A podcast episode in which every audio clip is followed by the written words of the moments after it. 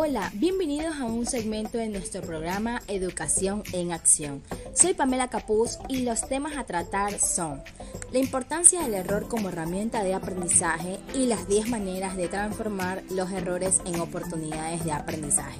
El primer tema que vamos a tratar es la importancia del error como herramienta de aprendizaje. En la educación, tradicionalmente se ha considerado cometer errores como algo negativo un hecho que señala a la persona como poco o nada acta y que debe a toda costa evitarse.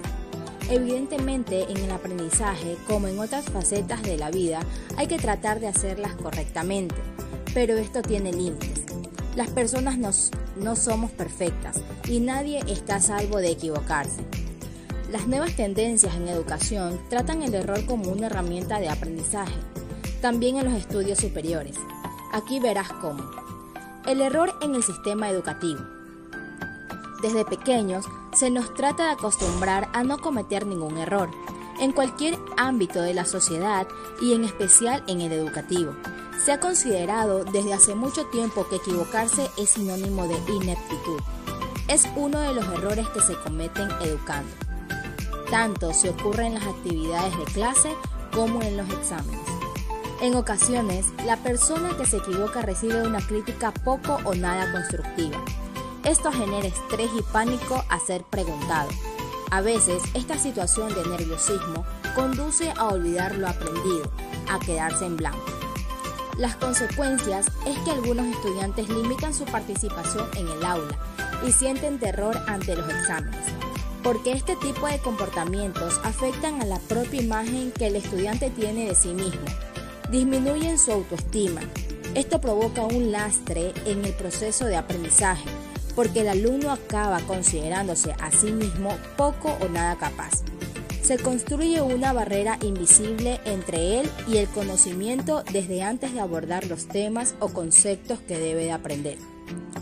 Como no es capaz, de nada sirve que intente aprender, no conseguiría nada pero desde hace relativamente poco esta perspectiva está cambiando en la educación. Las nuevas metodologías educativas.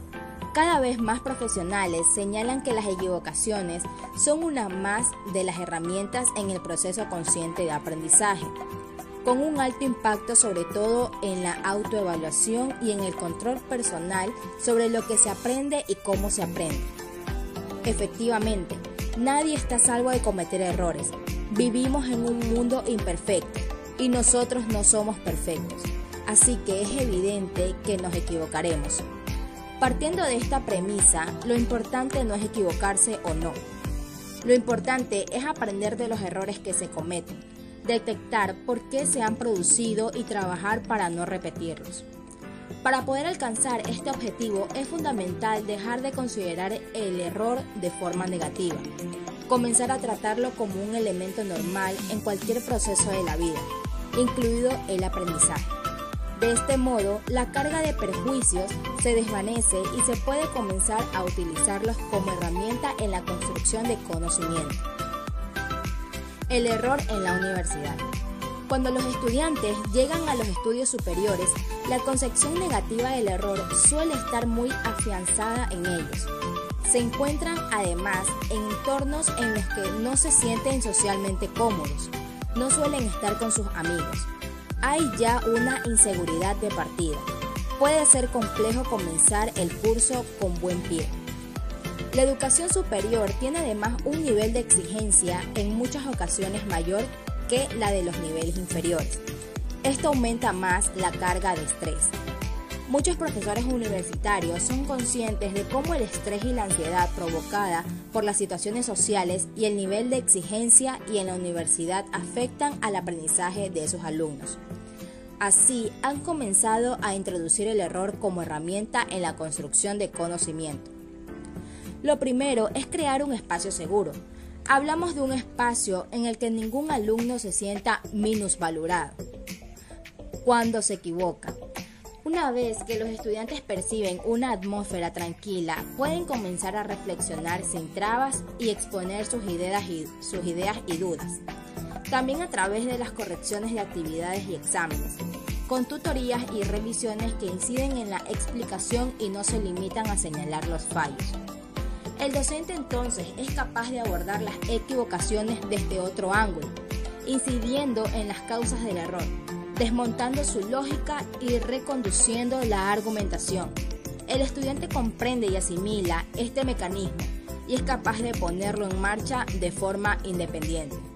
De este modo es consciente de su proceso de aprendizaje, de dónde se encuentran sus lagunas y qué le resulta más complicado. Puede abordar entonces la materia según sus necesidades e introducir el error en su trayectoria académica.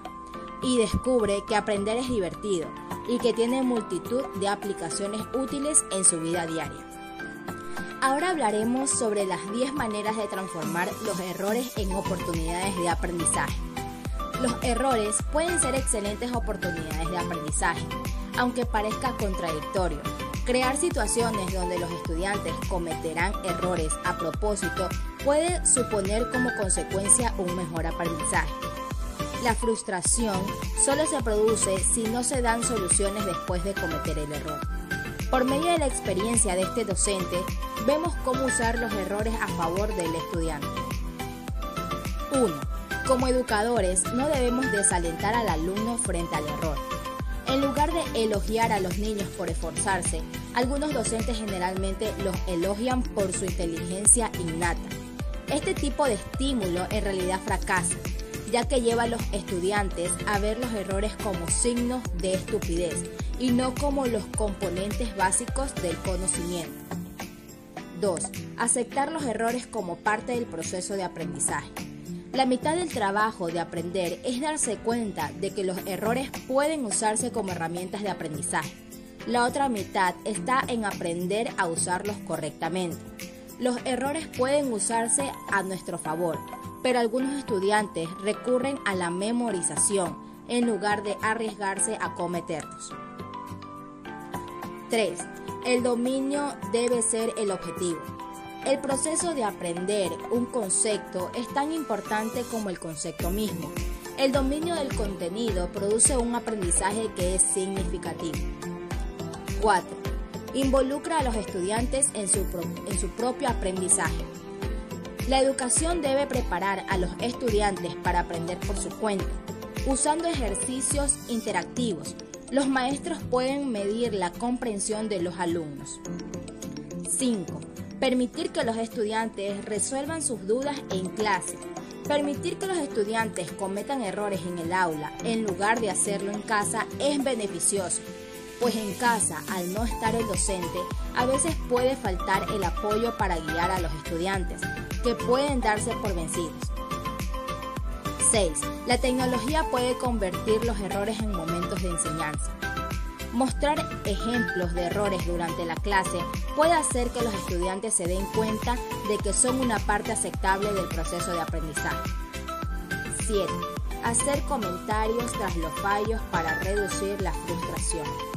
La retroalimentación inmediata tras los errores en el aprendizaje en realidad puede ser un poderoso efecto motivador de aprendizaje.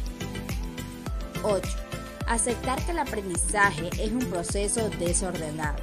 Si queremos animar a nuestros estudiantes a lograr lo mejor de sí mismos, debemos reconocer que el aprendizaje no es lineal. Y al aceptar esto, permitimos espacio para cometer errores y asimilar mejor sus estilos de aprendizaje. 9. En lugar de recurrir a la memorización, permite que los estudiantes tengan tiempo para practicar en clase. En lugar de una debilidad, sus errores pueden ser formas de darse cuenta de que solo están viendo las cosas de manera diferente. 10. Ver a los alumnos como aprendices. Un aprendiz trabaja durante años bajo la supervisión de un maestro, hasta que éste esté listo para completar la tarea por su cuenta y en ese proceso de aprendizaje se le debe permitir cometer errores e incluso se le anima a hacerlo. Esto ha sido todo por el programa del día de hoy. Espero que les haya gustado. Muchas gracias.